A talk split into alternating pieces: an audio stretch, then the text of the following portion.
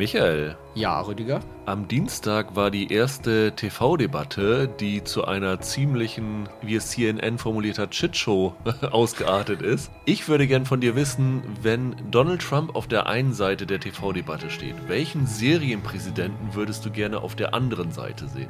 Einfach, weil ich mir vorstellen könnte, dass das vielleicht der Erste wäre, der Trump mal dazu bringt, den Mund zu halten bei sowas, ihm nicht ins Wort zu fallen. David Palmer aus 24.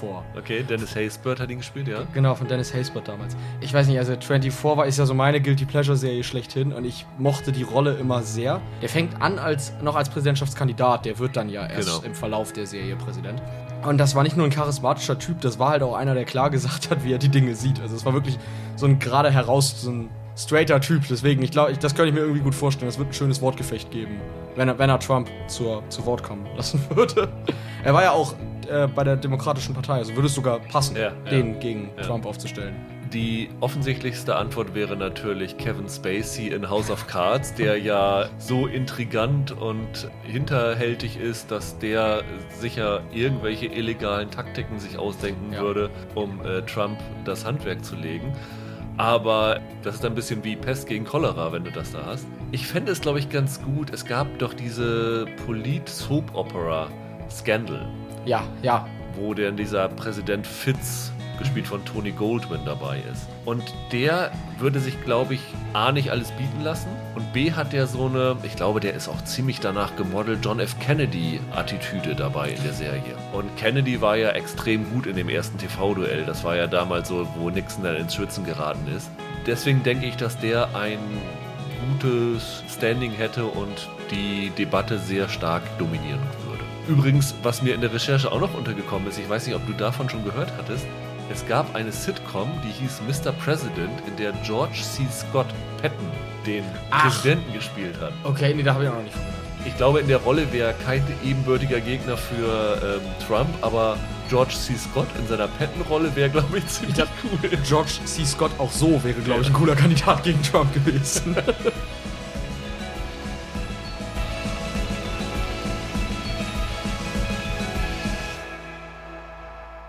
Hallo und herzlich willkommen zu einer neuen Ausgabe von Serienweise. Mein Name ist Rüdiger Meier und ich begrüße ganz herzlich wieder Michael Hille. Ja, hallo. Ja, wie letzte Woche schon angekündigt, machen wir heute eine kleine Horror-Episode. Und zwar dreht es sich bei uns um äh, das zweite Spin-off ja. von Walking Dead, nämlich The Walking Dead World Beyond, das ab heute bei Amazon Prime zur Verfügung steht.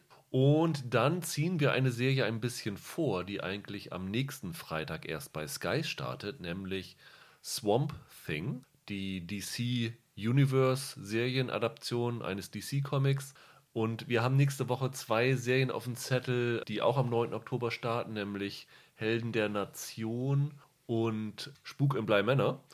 Deswegen haben wir gedacht, okay, wir ziehen, entzerren das Ganze und ziehen das hier nach vorne. Ja. Deswegen reden wir auch am Ende über Swamp Thing, damit ihr sozusagen, wenn ihr jetzt Walking Dead schon sehen wollt, könnt ihr dann nach pausieren und das andere dann nächste Woche. Wir versuchen aber bei Swamp Thing auch äh, sehr spoilerfrei mit dem Ganzen umzugehen. Aber beginnen wollen wir mit Walking Dead World Beyond. Vielleicht zur Einordnung vorher, wie wir beide zu der Walking Dead Franchise stehen. Ja. Ich habe damals die erste Folge vorab gesehen, fand sie ganz okay. Von The Walking Von Dead. Von The Walking Dead, ja. der Originalserie. Hab dann, glaube ich, noch, ich weiß gar nicht, ob ich die erste Staffel komplett gesehen habe, aber hab dann da so reingeguckt und hab dann irgendwann schon relativ schnell die Lust verloren, weil es nicht meins war. Du bist da ganz anders, ne? Hm. Ja, also ich habe alle zehn Staffeln gesehen. Also jetzt das, das Staffelfinale von der zehnten Staffel kommt ja jetzt gerade erst. Genau. Das ist das nicht ja, sogar auch am gleichen Tag? Genau. Ja. Genau, das ist mit, mit durch die, durch die Corona-Pandemie verschoben okay. worden. Genau. Und ich habe auch alle Staffeln von Fear the Walking Dead, also dem anderen Spin-off gesehen. Und wie man vielleicht hört, nicht mit der allergrößten Begeisterung. Also das war, das war so, ich habe damit angefangen, fand die erste Staffel, glaube ich, ganz in Ordnung. Das hatte so ein 28 Days Later Vibe und das fand ich ganz gut. Und dann irgendwann hat sich das für mich so weggedüdelt. Aber ich kannte halt auch die Comic-Vorlagen von Robert Kirkman. Und deshalb habe ich dann immer mal wieder die Serie weitergeschaut. Die Comic-Vorlagen von The Walking Dead. Von The Walking Dead, ja. genau. Und irgendwann ergab sich das dann, dass ich aus, aus Arbeitsgründen auf dem aktuellen Stand sein wollte. Und dann habe ich da noch ein paar Staffeln nachgeholt, die mir fehlten. Und dann habe ich es halt immer jede Woche geguckt, die okay. neuen Sachen. Ich bin kein großer Fan, kenne mich aber viel besser jetzt in dem Universum aus, als ich das eigentlich möchte. aber du fandest die ersten Staffeln dann doch gut, oder? Ja, also die, die erste Staffel fand ich ganz okay. Und ähm, so die zweite bis vierte Staffel, sag ich mal, da hatte Walking Dead so seinen Peak und da hatte es auch gute Momente und auch so Figuren wie der Governor oder so damals oder die Einführung von der Michonne, das waren alles, das waren alles gute Sachen. So. Und irgendwann hat sich das, die Fans sagen ja mit Negan, ja. dieser Jeffrey Dean Morgan-Rolle, und da ist auch was dran. Also, das hat sich irgendwann, ich glaube, Staffel 7 und 8 waren fast schon grotesk.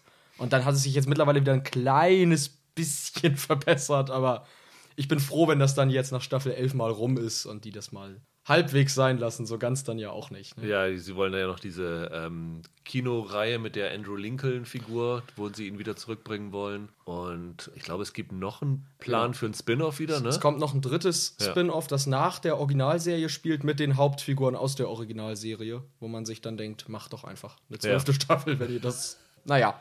Ja, und jetzt geht's halt um das zweite Spin-off läuft in den USA natürlich wie immer bei AMC. In Deutschland ist es ja ein bisschen so, dass die Rechte nicht ganz eindeutig sind. Also die Originalserie läuft ja bei Fox und ist dann im Stream bei Magenta TV und bei Sky zu sehen. Und das äh, Spin-off Fear the Walking Dead lief bei Amazon. Da läuft jetzt auch The Walking Dead World Beyond. Ist mehrere Male verschoben worden. Also ich habe tatsächlich die erste Folge schon im Juni gesehen gehabt. Da sollte sie, ich glaube, es war im Juni. Ähm, und vielleicht war es sogar noch früher, da sollte die ursprünglich mal kommen. Genau, die sollte irgendwie schon im Mai, Juni kommen. Ja, genau. und dann haben sie wegen Corona gesagt, wir verschieben das Ganze nach hinten. Jetzt kommt sie halt äh, Anfang Oktober. Und ja, wie passt sie in diesen Kosmos rein? Also, sie spielt definitiv zehn Jahre nach diesem Ausbruch der Zombie-Pandemie. Zombie-Pandemie, genau. Und es ist so ein bisschen die Menschen haben sich damit, haben sich daran gewöhnt, damit zu leben, würde ich mal so ja. beschreiben. Ja. Und wir befinden uns in Nebraska. Die Originalserie war ja, ging los zumindest in äh, Georgia und das Spin-off war in Kalifornien und ich glaube später in Mexiko. Jetzt sind wir also in Nebraska und die Protagonisten hier sind Teenager. Also in erster Linie zwei Schwestern, besser gesagt zwei Adoptivschwestern. Hope Bennett, gespielt von Alexa Mansour, und Iris Bennett, gespielt von Elia Royal. Und die beiden Schwestern sind so halt das übliche, man kann schon klischeehafte Verhältnis nennen.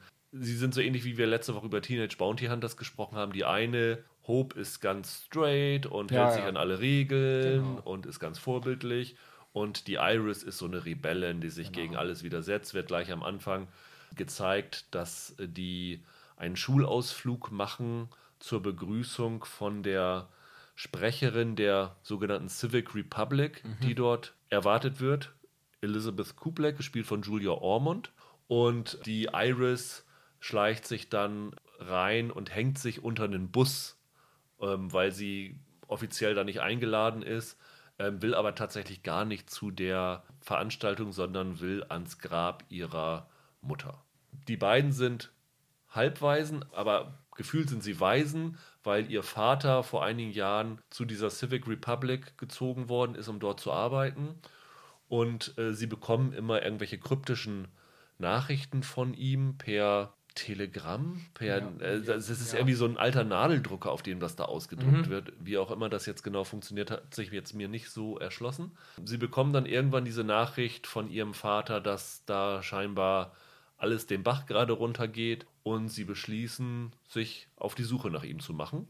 Genau, und ihn und, zu retten. Und ihn zu retten und nehmen noch zwei Freunde mit, nämlich Elton, gespielt von Nicolas Cantu, so ein ja, ganz nerdiger Typ, und Silas, gespielt von Hell Kamsten, das ist so ein bisschen größerer, kräftigerer, der so ein Außenseiter ist, ne? wie es so üblich ist. Sind, Im Grunde sind das ja fast alles mhm. Außenseiter, die das sind. Ja. Und die vier ziehen dann los, um ja, die Welt zu erkunden, die es jetzt außerhalb dieser geschützten Mauern gibt, in denen sie bisher ihre Jugend verbracht haben. Genau, da kommt der quasi der, der Titel her, ne? World Beyond. Also genau. Dass, dass die Generation in den Fokus gerückt wird, die mit dieser Apokalypse bereits aufgewachsen ist, die diese Welt bereits sozusagen von Kind auf kennt, also die nicht mehr weiß, wie es mal anders war. Das genau. ist so der.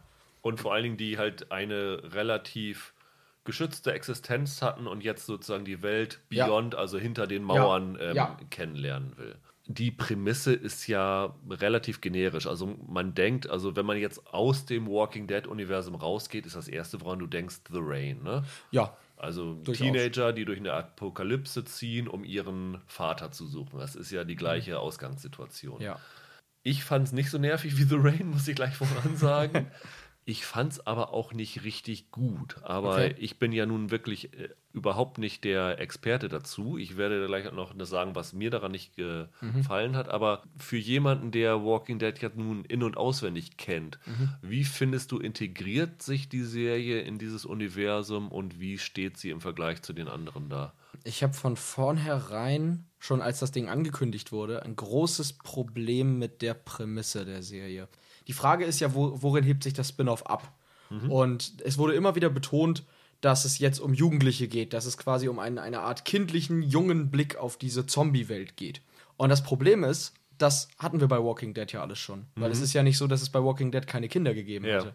Klar, der, der Rick zum Beispiel hatte am Anfang seinen, seinen Sohn, den Karl, der natürlich noch die Welt von vorher kannte, klar.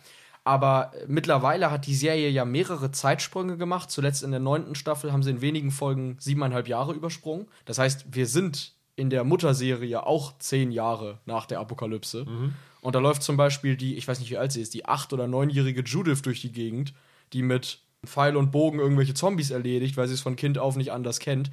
Und ich habe schon bei der Prämisse gedacht, was ist denn daran neu? Also ja. bei Fear the Walking Dead war ja der, der Trick, dass sie gesagt haben, wir beginnen wirklich da, wo, die, äh, wo, der, wo das Virus ausgebrochen ist. Denn The Walking Dead beginnt ja einige Wochen nach dem Zusammenbruch der, der Welt. Ja. Und da kann ich zumindest in den ersten Folgen erkennen, was daran irgendwie neu ist. Also das ist dann mehr so World War Z gewesen. Aber das jetzt ist an sich neue Figuren in derselben Welt, die ungefähr dasselbe erleben, was alle anderen Walking Dead Figuren schon erlebt haben.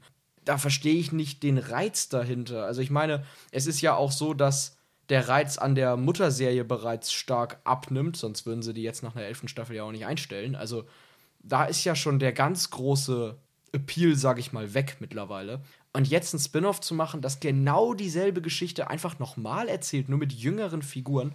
Ich hatte ein bisschen den Eindruck, ich weiß nicht, wie du das jetzt siehst, jetzt wo du nicht so drin bist im Kosmos, dass sie quasi einfach auf eine etwas jüngere Zielgruppe versuchen zu zielen. Es ist ja, ja nicht, also was die Gewalt angeht und so, gut, das ist vielleicht, muss man drüber streiten, aber ich finde, es, es wirkt schon wie der Versuch, etwas jüngere Zuschauer anzusprechen im Vergleich zur Originalserie. Und als wäre es nicht viel mehr als das auf den ersten Blick. Hm. Ich fand es auch gar nicht mal so blutig. Man muss aber jetzt dazu sagen, wir haben vorab zwei Folgen sehen können von der genau. Serie. Ja, ja, genau. Ähm, die mehr oder weniger das Setup sind. Die erste Folge ist das Einführen der Figuren und der Aufbruch. Und die zweite Folge ist das erste Mal, dass sie sozusagen ihre ersten Eindrücke von dieser Welt haben und dann in Kontakt äh, mit, mit den MTs, wie sie hier genannt werden. Ist das bei allen Serien so? Ja, die werden eigentlich Walker genannt. Ja, also, aber, aber hier heißen sie tatsächlich MTs, ne? Ja. Von daher so super viel, was so Action und Kämpfe angeht, haben wir noch nicht gesehen. Ja, von daher, von dem, was wir gesehen haben, würde ich dir schon zustimmen, dass das sich eher an ein jüngeres Publikum wendet. Ja, genau deswegen sage ich halt, also man muss mal abwarten, wie das mit der Gewalt aussieht. Ne? Wenn die jetzt natürlich genauso losblättert wie in den anderen beiden Serien, dann ist das Argument vielleicht hinfällig. Aber jetzt so vom Beginn an wirkt es schon so, als würde man einfach die Teenie-Version von The Walking Dead drehen. Und hm. da muss ich ehrlich sagen, so blöd ich das andere Spin-off, also Fear The Walking Dead jetzt auch finde, aber das war wenigstens ein anderer Ansatz. Ich finde, das hier gibt mir nichts. Ja. Du hast vorhin gesagt, die Serie hatte ihren Höhepunkt von wann bis wann? Staffel 2 bis 4 ungefähr. Ja. Das war so der Und, und danach ging es bergab. Ja. Das Interessante ist ja, dass einer der Verantwortlichen für diese Serie, also der eine ist Matthew Negret, der andere ist Scott M. Gimple. Ja, Scott Und der Gimple. Scott M. Gimple war ja der Showrunner von The Walking Dead Staffel 4 bis Staffel 8. Also der hat ja auch den Abstieg äh, ja. zu verantworten gehabt. Der ist dann damals auch als Showrunner quasi gegangen, weil die achte Staffel ja so katastrophal ankam bei Kritik und bei den Fans.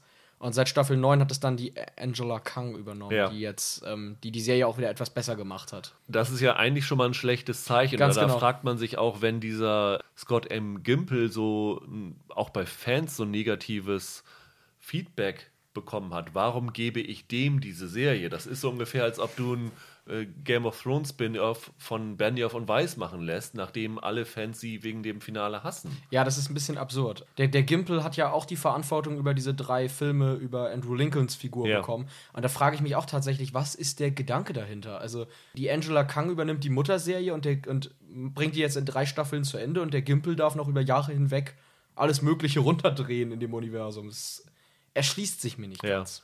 Besondere an Walking Dead ist ja immer, sagt man ja so schön, die Zombies sind ja dann immer nur eine Allegorie für das, was die Menschen erleben, etc. Ja. Oder, oder es wird ja dann auch immer gesagt, die, die Menschen sind eigentlich die eigentlichen Monster, gar nicht sind die Zombies sind das Schlimme.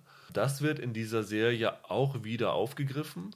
Und zwar in der Funktion oder in der Person von dieser Civil Republic, die ich vorhin schon angesprochen habe. Das ist eine sehr ominöse Allianz, die hier wird, glaube ich, sieht man zumindest so auf Plakaten bei so einer äh, Schulfeier in der ersten Folge.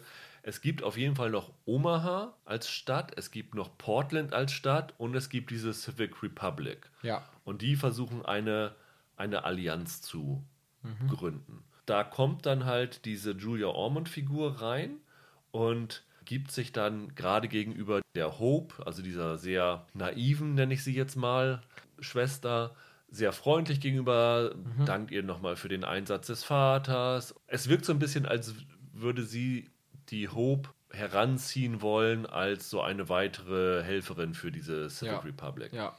Und dann versuche ich es mal so spoilerfrei wie möglich zu machen, stellt sich heraus, dass diese Civic Republic doch gar nicht so ehrbar ist, wie es den Anschein hat. Was jetzt sehr vorhersehbar ist natürlich. Ja, ist jetzt kein, keine Überraschung. Ähm, das ist natürlich relativ interessant, was wird daraus noch gemacht werden. Also für das, was wir gesehen haben, ist es jetzt noch relativ ungewiss, was sie genau damit vorhaben, weil die ersten beiden Folgen ähm, folgen schon den Teenagern in erster Linie und das ist nur so ein, äh, ich würde sogar nur ein C- oder D-Plot ist. Ähm, ja, es läuft so nebenbei durch die Folge. Genau. Aber das könnte natürlich noch eine interessante Facette reinbringen, weil du hast ja, korrigiere mich, wenn ich da falsch liege, bei den beiden anderen Serien ist es ja so, dass sie immer wieder auf andere Überlebende treffen, die ja ihre eigenen gesellschaftlichen Regeln erstellt haben, die genau. nicht unbedingt immer mit den Regeln übereinstimmen, die die Gruppe, der wir folgen, an den Tag legen. Ne? Genau, da entstehen die Konflikte dann daraus, dass sie eben auf, auf jemanden treffen, der sehr diktatorisch führt oder, oder wie auch immer. Mhm. Ne? Genau, das, ist, das, das sind so die Grundspannungen dort. Aber dass es sozusagen ein von oben, von der Regierung diktiertes Problem gibt, mhm. das ist da, glaube ich, noch nicht so gezeigt worden. Nein, nicht, nein, nicht so direkt. Der, der ganze Witz ist, dass, und das hat mich bei Walking Dead World Beyond sofort genervt, aber es könnte für Walking Dead Fans eben interessant sein, ist dieses, wie werden die abgekürzt, CPR? Diese Organisation oder wie man sie nennen will, die kennen wir gewissermaßen schon aus der Mutterserie. Okay. Nur nicht so ganz wirklich. Es gab in der achten Staffel die Figur Jadis hieß sie, die immer mit einer Gruppe in, in Funkkontakt stand und immer einen Helikopter angefragt hat, um, um gerettet zu werden. Ich spoiler jetzt übrigens die neunte Staffel Walking Dead, also falls die jemand nicht gesehen hat, kurz mal weghören. Als Andrew Lincoln ausgestiegen ja, ist, ja, als, ja. als Rick, da halten ihn ja alle anderen Figuren für tot, aber er wird eigentlich nur schwer verletzt und wird dann mit Jadis mit diesem Helikopter weggebracht. Mhm. Und auf dem Helikopter war so ein ominöses Symbol. Und das ist das Logo dieser CPR. Diese drei ineinander. Das sind diese drei Ringe. Genau, die sind auch schon bei Fear the Walking Dead mehrfach aufgetaucht. Also diese Ringe als Symbol für eine mhm. Organisation, die Organisation selber aber eben nie.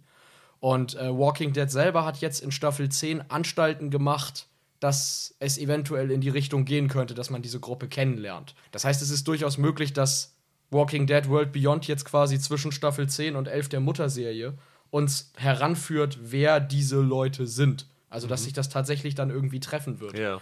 In der nächsten Staffel der Mutterserie. Mich hat das sofort genervt, weil ich dachte, boah, das gibt's doch jetzt nicht. Jetzt versucht ihr damit Fans dazu zu ködern, dass sie sich dieses Spin-off auch noch angucken müssen, weil man da schon vorab dies und jenes über die nächsten Schurken oder so erfährt. Aber ich denke, zumindest für die Hardcore-Fans, die immer noch mit Begeisterung dabei sind, ist es natürlich automatisch dadurch interessant. Mhm. Also der Trick wird sicherlich aufgehen. Also spannend wird halt, was wir über diese Gruppe tatsächlich erfahren. Weil, wie gesagt, es gibt die, die äh, viele vermuten, dass das für Staffel 11 jetzt die großen finalen Antagonisten in der Mutterserie okay. Äh, wenn dem so ist, dann würde World Beyond jetzt eventuell schon eine Einführung liefern oder vielleicht äh, läuft die irgendwie mit diesen Wick-Filmen zusammen, die der Gimpel da machen will, weil ja, wie gesagt, Wick, so, sofern wir wissen, irgendwo bei dieser Gruppe ist. Keine Ahnung, was genau da passieren soll, ob das am Ende alles irgendwie zusammenläuft oder das jetzt nur so ein Goodie an die Fans ja. ist. Ich weiß es nicht genau. Also prinzipiell würde ich mal sagen, es kann sein, dass aus dieser Geschichte was Interessantes werden kann. Also ja. dass die Serie, wenn sie sich mehr darauf konzentriert, durchaus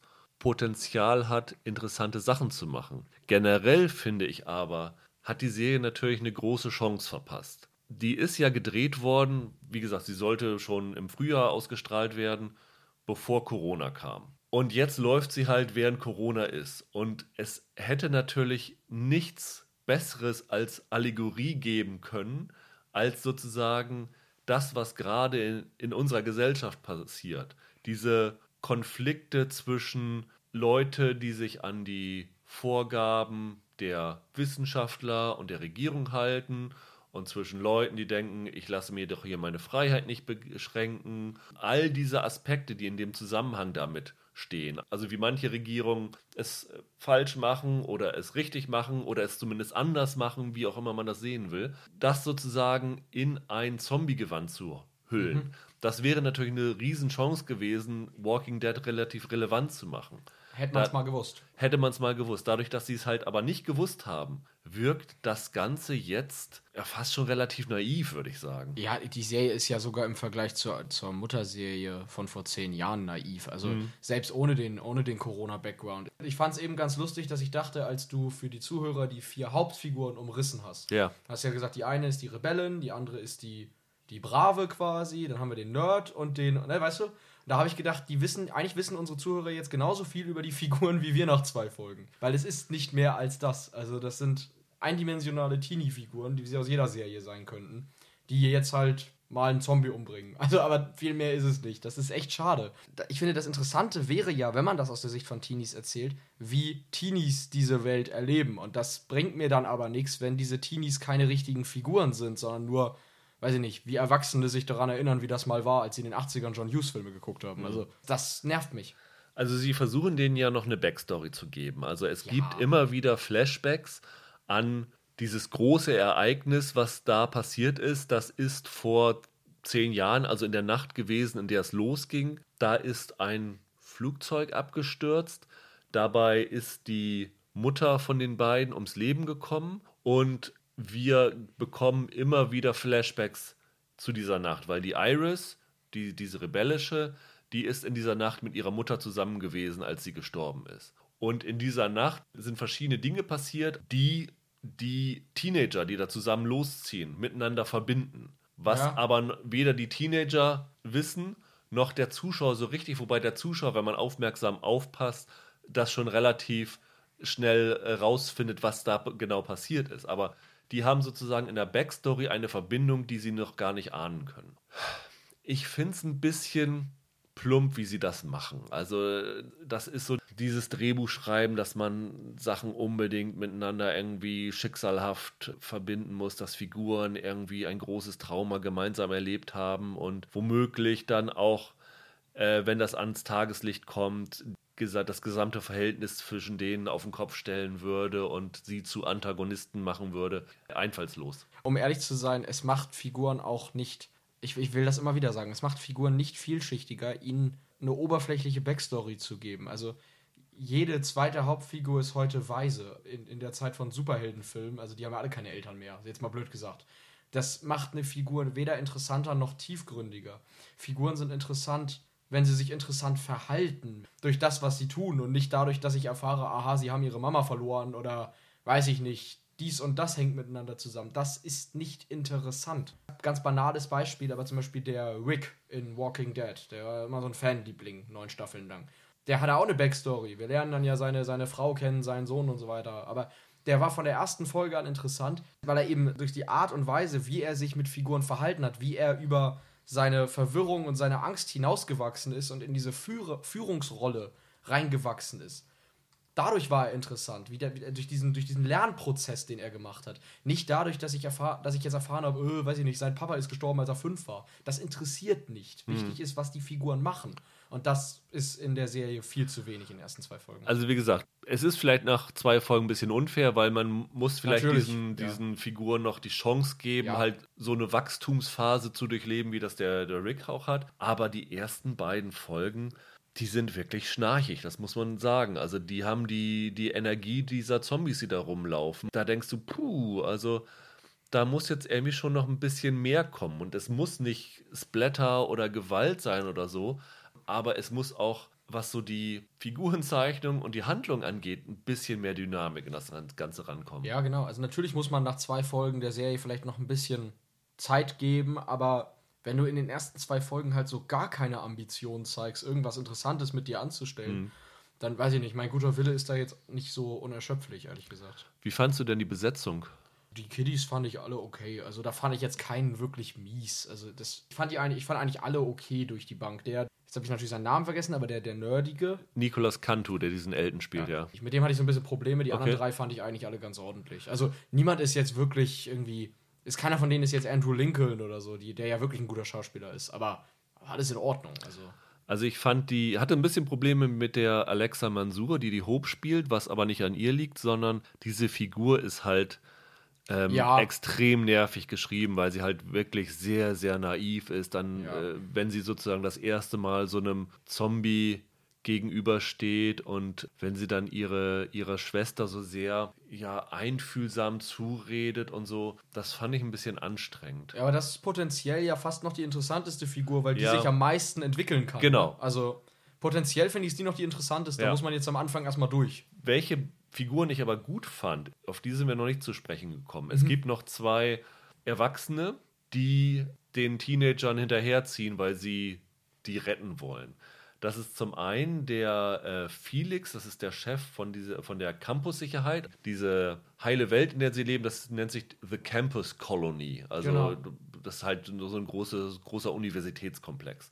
Und dieser Felix, der wird gespielt von Nico Tortorella, ich weiß nicht, wer Younger kennt, der spielt da den jugendlichen Verehrer von ihr. Jugendlich, nee, aber so mit 20er, ähm, diesen Tätowierer. Und der hat damals, als der Vater gegangen ist zu dieser Civic Republic, denen versprochen, er passt auf die Kinder drauf auf. Und jetzt, wo sie, wo sie feststellen, dass die beiden weg sind, muss er da hinterher. Und die andere, die mit ihm geht, ist eine Lehrerin von denen, ne? Ja. Die heißt Huck wird gespielt von Annette Mahendru. Ich kannte sie aus The Americans, wo sie lange Zeit eine der russischen Spionen gespielt hat, diese Nina. Ähm, da fand ich sie schon sehr gut. Und die beiden hier finde ich sehr, sehr interessant. Also ich finde die beiden toll besetzt. Ich finde die beide gute Schauspieler. Ich finde die interessante Figuren. Man weiß auch noch nicht genau, was ihre Funktion sein wird, außer dass sie wie so bei Hänsel und Gretel die Brotkrumen äh, finden, die die hinterlassen ja. und denen äh, nachfolgen. Aber prinzipiell finde ich die toll besetzt und gucke denen gerne zu. Ich finde sie ein bisschen sogar noch zu wenig in den ersten beiden Folgen. Ja, ist die Frage, wie groß das ausgebaut wird. Ne? Ja dadurch, dass ich jetzt noch nicht so richtig irgendwas habe, was mich groß an, dieser, an diesem Spin-off reizt, ist jetzt für mich als jemand, der sich ja auch noch die elfte Staffel The Walking Dead ansehen wird, yay, die, diese ganze CRM-Geschichte potenziell das Interessanteste. Ja. Also, weil je nachdem, ob das am Ende wirklich, wenn man jetzt die Comics kennt, könnte man vielleicht ahnen, in welche Richtung das geht. Da gab es nämlich später auch mal so eine Gruppe. Die hieß aber anders, deswegen mal sehen da könnte es vielleicht wirklich irgendwie interessante Geschichten geben, weil es dann auch, wenn sie es tatsächlich machen, mal was anderes ist als in den anderen beiden Serien. Die beiden ähm, Erwachsenen, die du jetzt genannt hast, sind auch okay gespielt, finde ich auch. Aber auch da ist das jetzt figürlich nicht so, dass die mich jetzt groß abholen. Es mhm. sind ja auch dieselben Kameraden, die man in solchen Zombie-Serien ja. halt immer hat rumlaufen sehen. Ne? Ich weiß nicht, also ich, mir fehlt irgendwas was Eigenes an der Serie. Ich sehe das eigentlich nur als die nächste Walking Dead-Geschichte. Da habe ich eigentlich schon genug von. Ja. Es gibt so ein paar Sachen, wo ich denke, das könnte noch interessant werden. Zum Beispiel der eine Junge nimmt eine Sprühdose mit, so rote Farbe, und oh, ja. sprüht dann diese Zombies an und sagt, er will gerne quasi die Migrationsbewegung dieser Zombies ja, nachvollziehen. Ja, genau. Ob da noch was draus gemacht wird, das könnte eventuell noch äh, interessant werden, dass man sozusagen dadurch erfährt, wie die miteinander kommunizieren oder so, ob es da irgendwas gibt. Aber ja, als jemand, der ohnehin kein großer Walking Dead-Fan ist, ist hier für mich nichts dabei, was mich jetzt unglaublich ansprechen würde. Und die Frage ist bei sowas ja immer, wie viel Zeit willst du da rein investieren? Wie lange gibst du der Serie genau. eine Chance, bis äh, dass sie dich greifen kann, dass du dir irgendwas hast, wo ich denk, wo du denkst, okay, jetzt hat die Serie zumindest was geliefert, wo ich angetriggert bin, vielleicht doch noch weiter zu gucken. Was ich ja klasse gefunden hätte, wäre, wenn die sich weniger, also jetzt im Vergleich zu den anderen beiden Serien, kannst du natürlich nicht machen, weil das alles ein Universum ist, aber wenn die sich etwas weniger ernst genommen hätte mhm. und wir so eine Art die Goonies im Walking Dead-Universum bekommen hätten. Ja. Eine Kindergruppe, die da so ein bisschen das Abenteuer und den Spaß drin sieht. So doof das jetzt klingt, aber die vielleicht ein bisschen, bisschen Matsche sind oder noch ein Stück jünger sogar. Und die das einfach cool finden, mal vor, aus, dem, aus dem Haus rauszugehen und jetzt mal richtig die Zombies zu erledigen. Ja. So eine mehr in palpige Richtung. Ich glaube, das wäre vielleicht interessanter gewesen, weil das hätte auch tonal sich abgehoben. Ne? Aber so ist es ja dann doch sehr ernst genommen und sehr auf vermeintlichen Realismus bedacht, wie die anderen beiden Serien. Um was Nettes zu sagen, ich glaube, das Ziel der Serie ist so eine Art Stand-by-Me im Walking Dead-Universum zu sein, oder? Ja, das passt vielleicht auch. Ja, ja durchaus. Ja, doch. So, dass sie so reifen, während ja. sie so durch die Welt laufen. Ja, das kann sein. Ich glaube, ich werde es nicht miterleben, wie sie reifen. Ich fürchte, ähm, ich schon. ja, aber eins kann man definitiv sagen: Es ist auf jeden Fall nicht sozusagen die Injektion von neuen Leben in die Walking Dead Franchise, was man sich vielleicht erhofft Nein. hätte. Es ist aber halt auch nicht The Rain. Also nein, es ist, nein. es ist nicht so unglaublich dusselig geschrieben wie jetzt The Rain. Die Dialoge sind größtenteils in Ordnung. Also ja. das klingt jetzt alles sehr negativ, was wir gesagt haben, aber es ist letzten Endes, mein, meine Kritik ist ja letzten Endes, dass es einfach nur dasselbe vom Alten ist. Es ist aber nicht für sich genommen jetzt wirklich schlecht. Es ist eine ja. funktionale Zombie-Serie. Ja. Wer das gucken will, der hat jetzt eine mehr. So, also blöd gesagt, ne? Wer Zombie-Fan ist, hat jetzt eine Serie mehr, die er gucken kann. Und mehr ist es aber nicht. Es ist halt auch die Frage, was kann man da Neues rausziehen? Also das, was du gesagt hast, ist wahrscheinlich schon das Originellste mit, was man äh, machen kann. Eine Sitcom kannst du wahrscheinlich nicht draus machen. Och, ich Auf weiß gar nicht. Ich, es ist viel möglich. Also. Obwohl, genau hier, diese Sitcom Männerwirtschaft mit einem Zombie und einem, und so, einem Menschen. So, ganz genau, ja. Das wäre doch was. Also ja. Walking Dead Männerwirtschaft. Ja, two, das, and a, two and a Half Bite. Das genau. Also. also das ist dann unser Vorschlag für die für das dritte Serien-Spin-Off. Vielleicht wird es dann ja was. Unbedingt.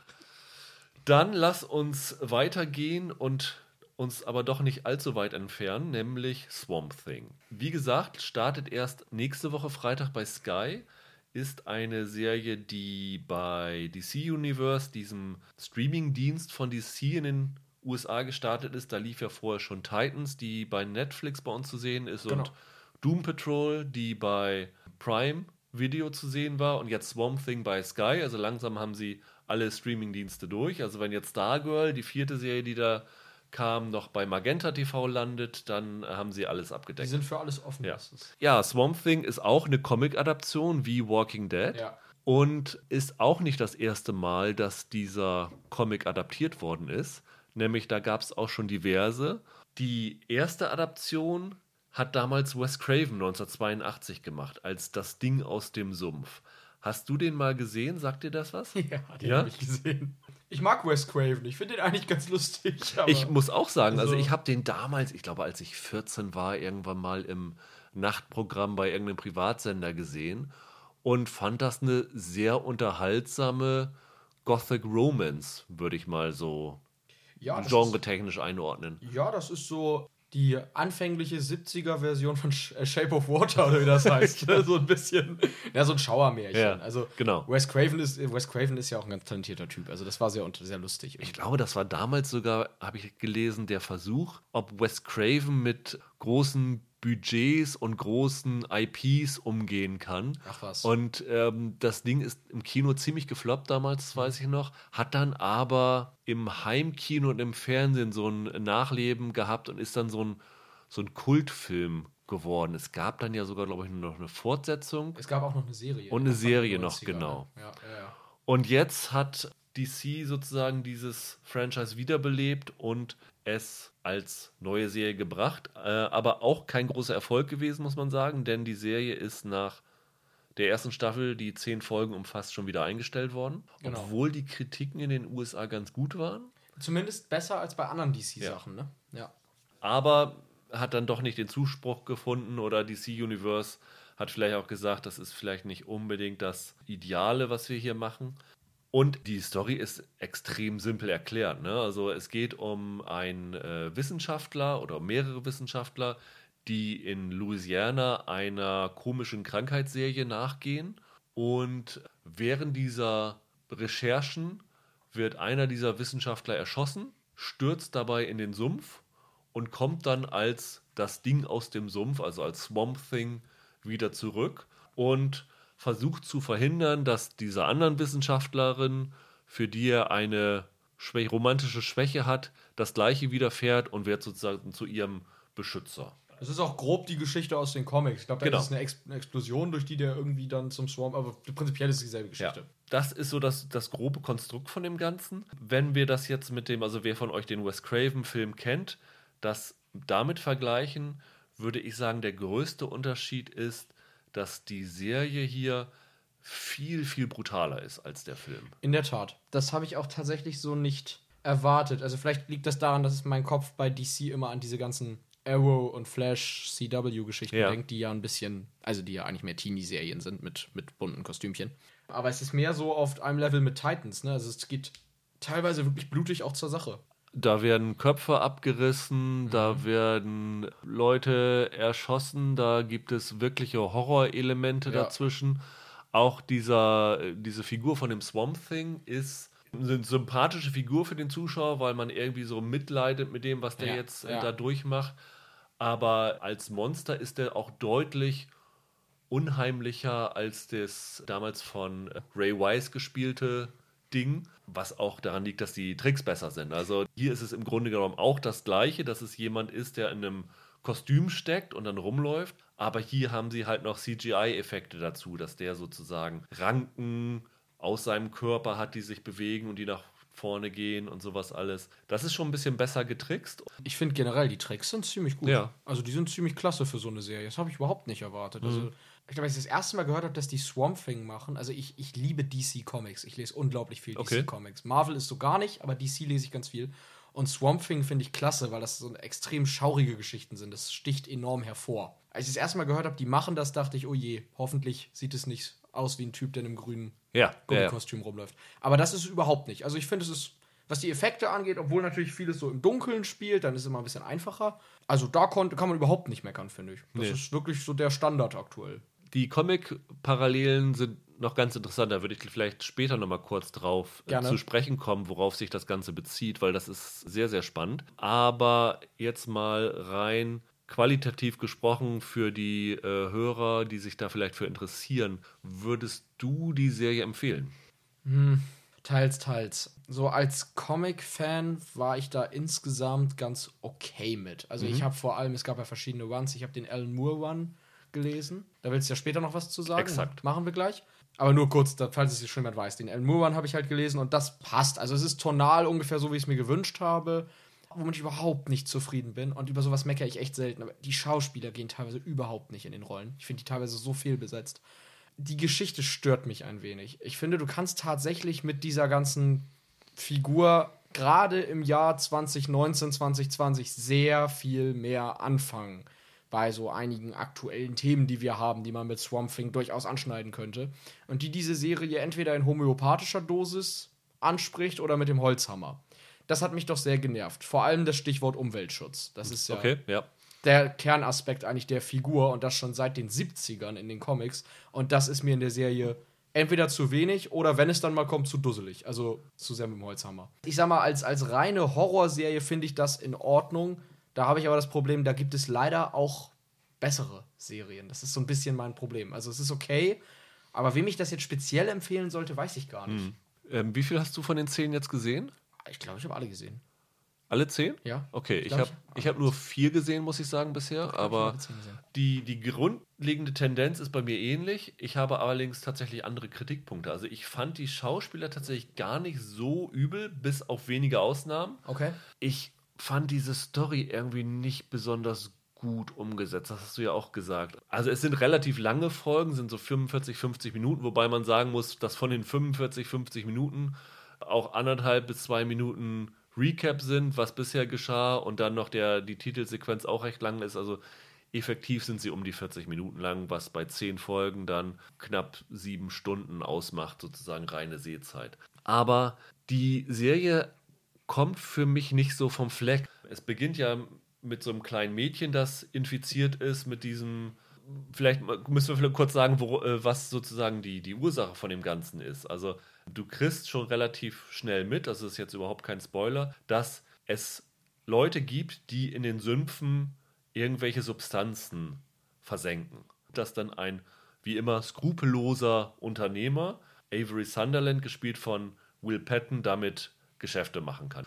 Und nachdem dieses Mädchen infiziert ist, geht dieses Virus halt wie so eine Kette weiter und führt bei den Infizierten zu so halluzinogenen Trips, die dann irgendwelche traumatischen Erlebnisse aus ihrer Kindheit oder Jugend oder genau. Vergangenheit wiedererleben, was dazu führt, dass die durchdrehen. Das ist teilweise echt so, dass man schwer hingucken kann. Also für mich die heftigste Szene war mit einem Tellerwäscher. das, das fand ich cool. Aber ja. aber die ist schon zu ja, die ist zum ziemlich, Gucken. Die ist ziemlich hart. Ähm, aber das Problem ist, dass sich das halt immer wiederholt. Ne? Dann hast du diese Figur, mhm. dann passiert wieder das Gleiche in der gleichen Art und mhm. Weise. Und es kommt nicht so richtig vom Fleck. Die Stärke, finde ich, von dem Film damals war, dass der, keine Ahnung, 100 Minuten lang war. Ja. Und ich habe hier das Gefühl von den vier Folgen, die ich gesehen habe, dass die Serie auf der vierfachen Länge das Gleiche erzählt und das Ganze halt ausgedehnt wirkt. Ja, das Problem ist, dass sie in den späteren Folgen eigentlich recht viel zu erzählen haben, aber dann kaum noch Zeit. Okay. Also, ja. das ist Dadurch, ja. dass die Serie eingestellt worden ist, ja. Exakt. Also, die erste Staffel ist ja auch so eine Art Origin-Geschichte. Nachdem er jetzt zu diesem Swamp Thing geworden ist, wie er jetzt quasi zum Superhelden wird. Ne? Da passiert in den letzten Folgen gerade auch, was so Super Widersacher angeht. So viel auf einmal, wo ich dachte, yo, also können wir bitte alle mal ein bisschen den Gang runterfahren gerade? Also, was, was ist denn jetzt los? Und da hätte man vielleicht einige dieser Gore- und Scary-Szenen aus den ersten Folgen ein bisschen kürzer halten können. Dann hätte man vielleicht ein bisschen mehr Zeit gehabt für das, was man eigentlich erzählen wollte. Das kann natürlich, also ja. wäre vielleicht besser gewesen. Also, die sind, glaube ich, von der Einstellung überrascht worden. Die ja, hatten, die hatten einen klaren Arc sich gedacht und dann kam es aber, glaube ich, schon rechtzeitig äh, die Meldung, dass das nicht weitergeführt wird. Und dann haben sie schnell gesagt, okay, wir müssen uns das was einfallen lassen, dass wir zumindest mhm. für die Leute, die die Serie mögen, ein halbwegs schlüssiges Ende hinbekommen. Und nach allem, was ich gelesen habe, haben sie das auch hinbekommen. Ja, das ne? ist auch so. Also am Ende der, äh, das ist, es endet quasi wie, weiß ich nicht, wie der erste Iron Man-Film oder so. Ja. Ne? Jetzt ist Swamp Thing Superheld und bumm. Also ist kein Spoiler, aber das ist eine Origin-Geschichte. Ja. Also, ne? das endet schon so, dass man da weitermachen könnte, aber dass das jetzt nicht irgendwie. Ist jetzt kein Cliffhanger-Ende. Also schreit jetzt nicht nach einer zweiten Staffel. Das ist einerseits natürlich super, weil so kann man sie jetzt bedenkenlos quasi empfehlen und sagen, ne, guckt euch das ruhig an. Aber andererseits, man merkt es halt der Staffel schon an, dass ja. da sehr viel Kram in eins gehauen wurde. Und das ist nicht gut. Sie hatten sich noch ein Hintertürchen offen gehalten. Es gibt nämlich nach den Credits, nach der letzten Folge, noch so eine Post-Credit-Szene, mhm. wo sie so ein bisschen so ein Teaser äh, machen, nach dem Motto, wenn es weitergegangen wäre, dann wären wir in diese Richtung mit der Serie gegangen. Ja. Vielleicht auch in der Hoffnung, dass, keine Ahnung, Netflix oder irgendwer sagt, sagt komm, wir machen hier das weiter. Das, dazu ist es aber nicht gekommen. Ja. Aber das stört daran nicht sozusagen, dass es halt äh, schlüssig endet. Das ist dann halt nur so ein, wenn du schon sagst, Iron Man, das ist so, da gab es ja auch eine Post-Credit-Szene und wenn dann das äh, ein Flop gewesen wäre, der erste Iron Man und die ganzen anderen Filme, die ja. nachgekommen wäre, dann hätte es auch niemanden äh, nee, gestört, nee. aber es wäre so, so ein Appetithäppchen. Die Szene wäre dann so ein Gag gewesen. Genau. Ne? Ja.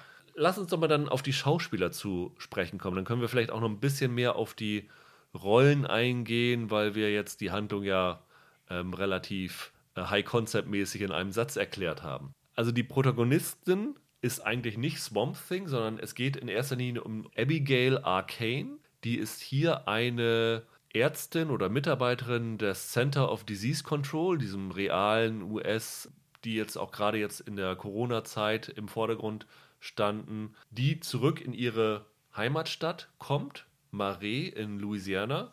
Gedreht wurde die Serie übrigens, glaube ich, in North Carolina, nicht dort, aber der sozusagen das Südstaaten-Flair ist erhalten. Und sie ist tatsächlich die Hauptfigur dieser Serie.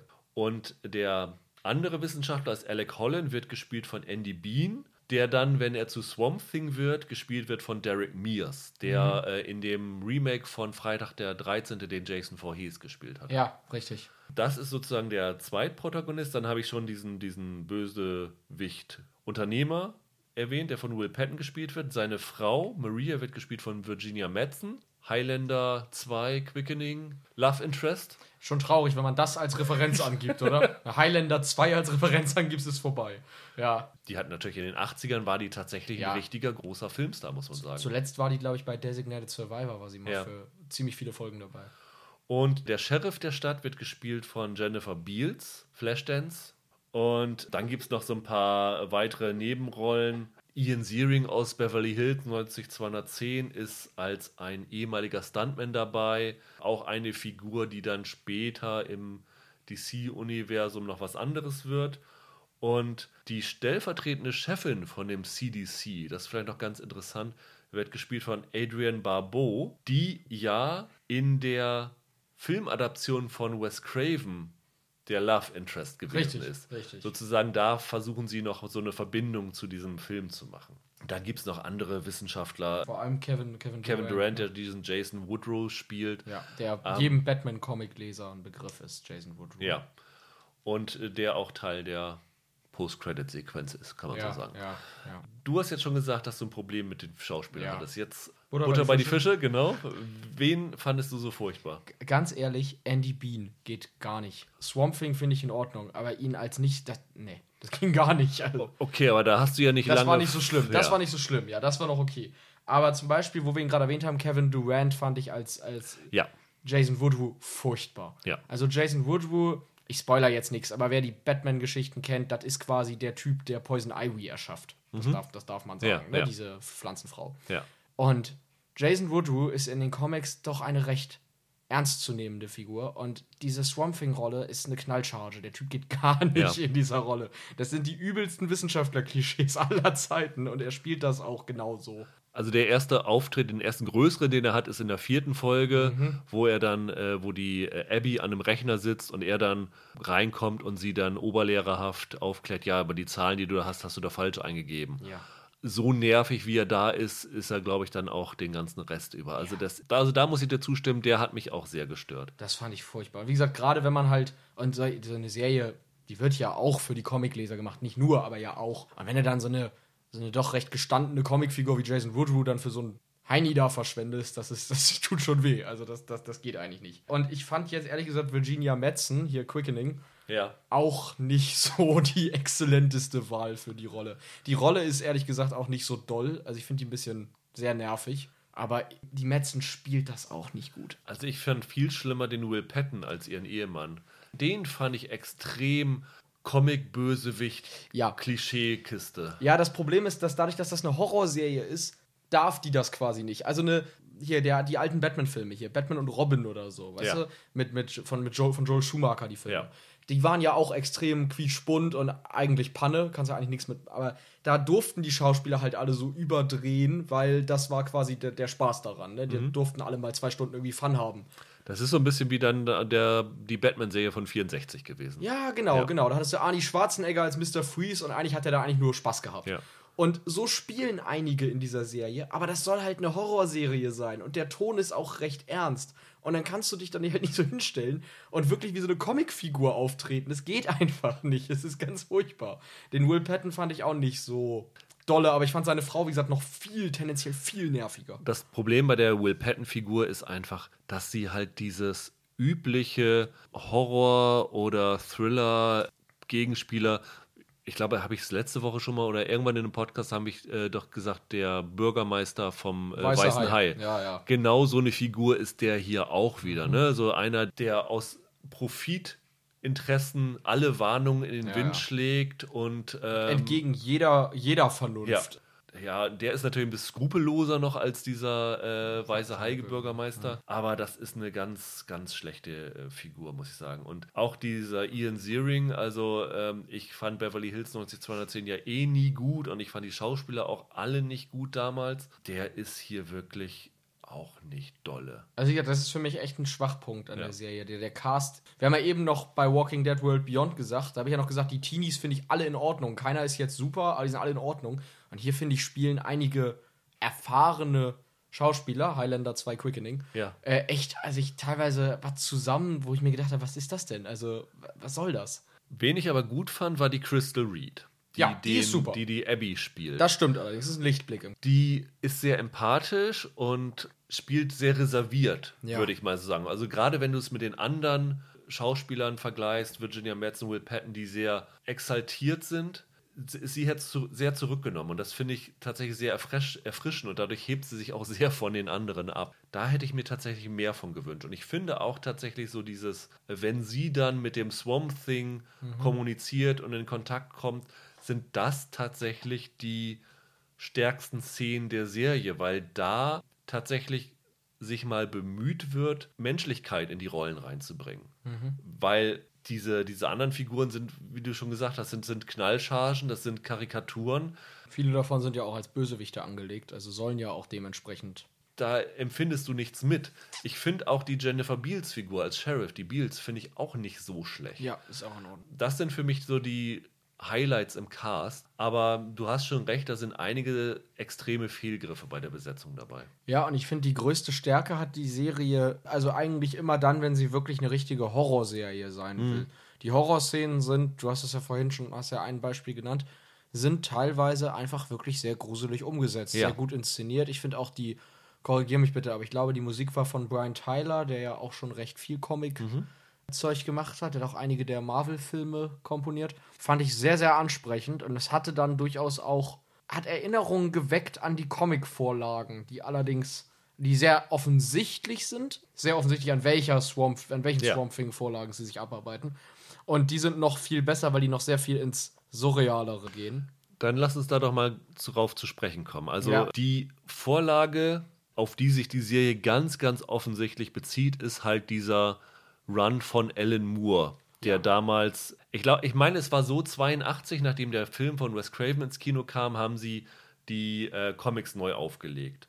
So und äh, dann hat irgendwann Alan Moore das übernommen. Lass es so das war, das war 1982 war das. Das war die, oder, oder, kurz danach, The Saga of the Swamp Thing war die Reihe. Genau, die ist 82 gestartet. Da war aber Moore nicht von Anfang nee, an nee, dabei, nee, sondern hat das dann sozusagen, nachdem die äh, Verkäufe der Comics unter den Erwartungen blieben, sollte der dem sozusagen neues Leben injizieren. Und genau. das war, muss man dazu sagen, eine Zeit, in der Alan Moore noch nicht der große Watchmen-Schreiber gewesen ist, sondern so ein junger, aufstrebender ähm, Comic-Autor, Comic mhm. der noch wirklich keine riesengroßen Sachen hatte. Und der hat dann tatsächlich was gemacht mit diesen Comics. Auch das sollte man vielleicht nicht spoilern, aber er hat sozusagen diese Origin-Geschichte dieser Figur komplett auf den Kopf gestellt und was gemacht, was man sagen kann, damals revolutionär für Comicbücher ja. gewesen ist. Gerade für so Comicbücher mit Superhelden gewesen ja, ist. Insbesondere die, können wir beim Namen nennen, Love and Death war damals ja. vor allem das Entscheidende die entscheidende Publikation von Alan Moore. The Anatomy Lesson, dachte die ich. Gab's, ja, die gab's, die kam, die weil, war auch weil also rum, ja. hier gibt es die neunte Folge in der Serie, heißt auch The Anatomy Lesson. Ja, ja, Deswegen ist das relativ deutlich, dass es daran sich auch äh, orientiert und das versucht hat aufzunehmen. Und was Moore auch gemacht hat, du hast vorhin gesagt, die Serie hat ein bisschen das Problem am Ende, dass ihr die Zeit ausgeht und sie Dutzende andere Bösewichte mhm. da einfügt. Das hat er auch gemacht. Richtig. Zum Beispiel diese Jason Woodrow-Figur hat er da auch gehabt und sowas alles. Ja. Das haben sie halt wirklich versucht, in der Serie nachzumachen und haben das halt nicht auf die Reihe gekriegt. Sie haben weder es hingekriegt, wie gesagt, es, vieles daran liegt daran, dass es eingestellt worden ist, aber sie haben zu viele Figuren reingepackt und dieses Entscheidende, was Moore damals Revolutionäres gemacht hat Und was das dann auch bedeutet für die Figur selber, das war ja das Besondere. Richtig. Das haben sie halt in der Serie nicht hingekriegt und auch nicht hinkriegen können. Und das ist ein bisschen schade, weil äh, letztendlich hast du so das Problem, dass die Serie an ihren eigenen Ambitionen gescheitert ist. Ja, das, das stimmt. Also die Geschichte läuft auf dieses Anatomy Lesson letzten Endes hinaus. Wie du sagst, ist die neunte Folge, also kurz vor Schluss. Ja. Äh, Love and Death habe ich jetzt genannt, weil das war dann so, ich sag mal, Anatomy Lesson war recht unkonventionell damals in mhm. der Comicwelt und Love and Death war ja dann kurz danach so quasi die Breakout-Geschichte für Alan Moore. Das kam, glaube ich, als gesammeltes Ding erst nach Watchmen, aber das war eigentlich das Ding, das ja. Moore damals auf der Landkarte platziert hat als einen der interessantesten Comic-Autoren. Ne? Ja. Und dann hat er ja sich Batman und so weiter auch angenommen. Ja, nicht nur, dass die Swamp Thing Comics von Moore ziemlich genial waren für ihre Zeit und auch heute noch sehr ungewöhnlich sind. Moore hatte halt auch eine extrem exzellente, surreale Schreibe. Ne? Also, das mhm. war immer so eine Mischung aus moderner 80er Paranoia-Geschichte, wie es er ja auch in Watchmen später aufgreift, und H.P. Lovecraft. Das ist ja die, das große Vorbild für ja. Swamp Thing, ist ja nicht so sich so versteckt. Und die Serie ist beides nicht so richtig, sondern sie ist eigentlich recht moderner Gore-Horror. Mhm. Aber sie wird nie so wirklich. Eigentlich müsstest du sowas, das kannst du natürlich nicht machen, weil es eine Superhelden-Serie ist, aber eigentlich müsstest du da so einen wie eine abgeschwächte Version von David Lynch haben. Theoretisch. Der wäre perfekt für sowas wie Swamp Thing. Also wirklich was, was so in Twin Peaks Richtung geht, was schräg ist, was irgendwie woran man sich erstmal stößt, was mit Konventionen bricht und so weiter. Und Swamp Thing ist am Ende dann halt nur eine Horrorserie um ein Monster, ne? Das Interessante ist ja, dass tatsächlich Alex Garland ursprünglich ja. mal Swamp Thing fürs Kino adaptieren wollte. Ne? Ja. Das wäre wahrscheinlich auch einer gewesen, der Absolut. das so gut hätte machen können wie, wie Lynch zum Beispiel. Absolut, der wäre er auch ganz unkonventionell rangegangen und hätte und, da sein Ding durchgezogen. Und er hat auch gesagt, das, was er adaptieren wollte, weil er großer Fan der Comics ist, ist halt genau dieser Alan Moore Run. Ja, natürlich. Und hat dann aber gesagt, er wird das jetzt nicht machen, weil er Alan Moore zu sehr respektiert, als dass er sich daran traut. Ja. Wobei Damon Lindelof ja bewiesen hat mit Watchmen, dass man das durchaus machen kann. Ja. Aber da jetzt sozusagen die Serie ja das auch schon versucht hat, ist dieser Ansatz ja nun auch wirklich ähm, ja, der Traum ist komplett passé. Also. Ähm, das wäre sicherlich ein deutlich interessanterer Angang jetzt gewesen als hier in der, äh, in der Serie. Ja, das, das ist das Fiese jetzt an der Frage, die du vorhin gestellt hast, äh, ob ich das empfehlen würde. Weil mein Problem halt ist, die Serie für sich ist in Ordnung, aber ich sehe bei der Serie ehrlich gesagt mehr, was sie hätte sein können, als das, was sie tatsächlich ist. Weil du kannst mit dieser Figur so unglaublich viel machen. Da steckt viel mehr hinter als bei Titans und Doom Patrol, ohne dass ich Fans der Serie jetzt beleidigen möchte. Aber bei Swamp Thing hast du wirklich Potenzial für eine große Geschichte und weil das echt so ein Comic-Meilenstein ist. Die Serie ist dafür einfach zu normal. Hm. Ich finde, es gibt halt noch bessere Horrorserien. Also diese, die, die hat gute Horrormomente, aber da gibt es Horrorserien, die einfach noch gruseliger sind oder noch, wo die Figuren dann auch besser gespielt sind, wo die Story etwas überzeugender ist. Was ein bisschen erstaunlich ist, weil hinter der Serie ist ja unter anderem Gary Dauberman, der ja unter anderem äh, die Annabelle-Filme und The Nun gemacht hat, aber auch den S Film, das S-Remake, Co-Autor gewesen ist bei. Ah, ach so, ja, bei dem Zweiteiler. Ja, ja, bei dem 2017er Film hat er, war er Co-Autor und das äh, Sequel hat er, glaube ich, ähm, alleine geschrieben. Ah, okay. Also der kennt sich schon im Horrorgenre ähm, aus. Ja gut, Sein, das sind da echt große Namen. Der, der andere dahinter ist Mark Verheiden, der hat diese äh, nicht so dolle Sci-Fi-Serie Falling Skies gemacht. und was so Comics angeht, war er auch bei der gefloppten Constantine-Serie dabei mhm. und auch bei der Daredevil-Serie von Netflix war er mit involviert, zumindest als Produzent und auch als Autor. Hätte man vielleicht ein bisschen mehr von erwarten können von den ja. beiden. Wie gesagt, was mich ein bisschen immer verunsichert, wenn ich oder wenn wir beide sozusagen äh, eine Meinung vertreten, dass es eher durchschnittlich ist und die Kritiken in den USA sehr, sehr positiv sind. Wo ich dann vielleicht denke, dass das doch durchaus vielen Leuten gefallen könnte. Ja, durchaus. Übrigens ist Constantine ein ganz gutes Stichwort, weil ich finde es extrem schade, dass die Serie abgesetzt wurde, trotz alledem, dass ich Probleme mit der habe. Weil äh, Constantine war auch bei Alan Moore sozusagen in den Comics ähm, eine Verbindung, ja. ne? Ja, genau, genau. Also Constantine gab es ja auch mal einen Film drüber hier mit Keanu Reeves damals, ja. der ja nicht so gut ankam, der aber eigentlich gar nicht so schlecht war, ehrlich gesagt. Constantine ist da ein gutes Stichwort, weil das, das Potenzial, das Swamp Thing gehabt hätte, wenn man es nicht direkt abgesägt hätte, wäre ja da vielleicht das irgendwann auch mal diesen Kosmos zu erweitern. Vielleicht eine Constantine-Serie zu machen, die mit Swamp Thing zusammenläuft. Naja, es gab ja eine Constantine-Serie, ja. die abgesetzt worden ist und äh, was Fans bis heute immer noch bedauern, wo man den Schauspieler wieder hätte zurückbringen können. Ne? Ja, exakt, genau. Also zum Beispiel bei, äh, wo du jetzt Daredevil erwähnst, bei Marvel, bei Netflix, da gab es doch die hier, Daredevil, Jessica Jones und das ja. lief doch am Ende alles in dieses The Defenders. Genau, genau.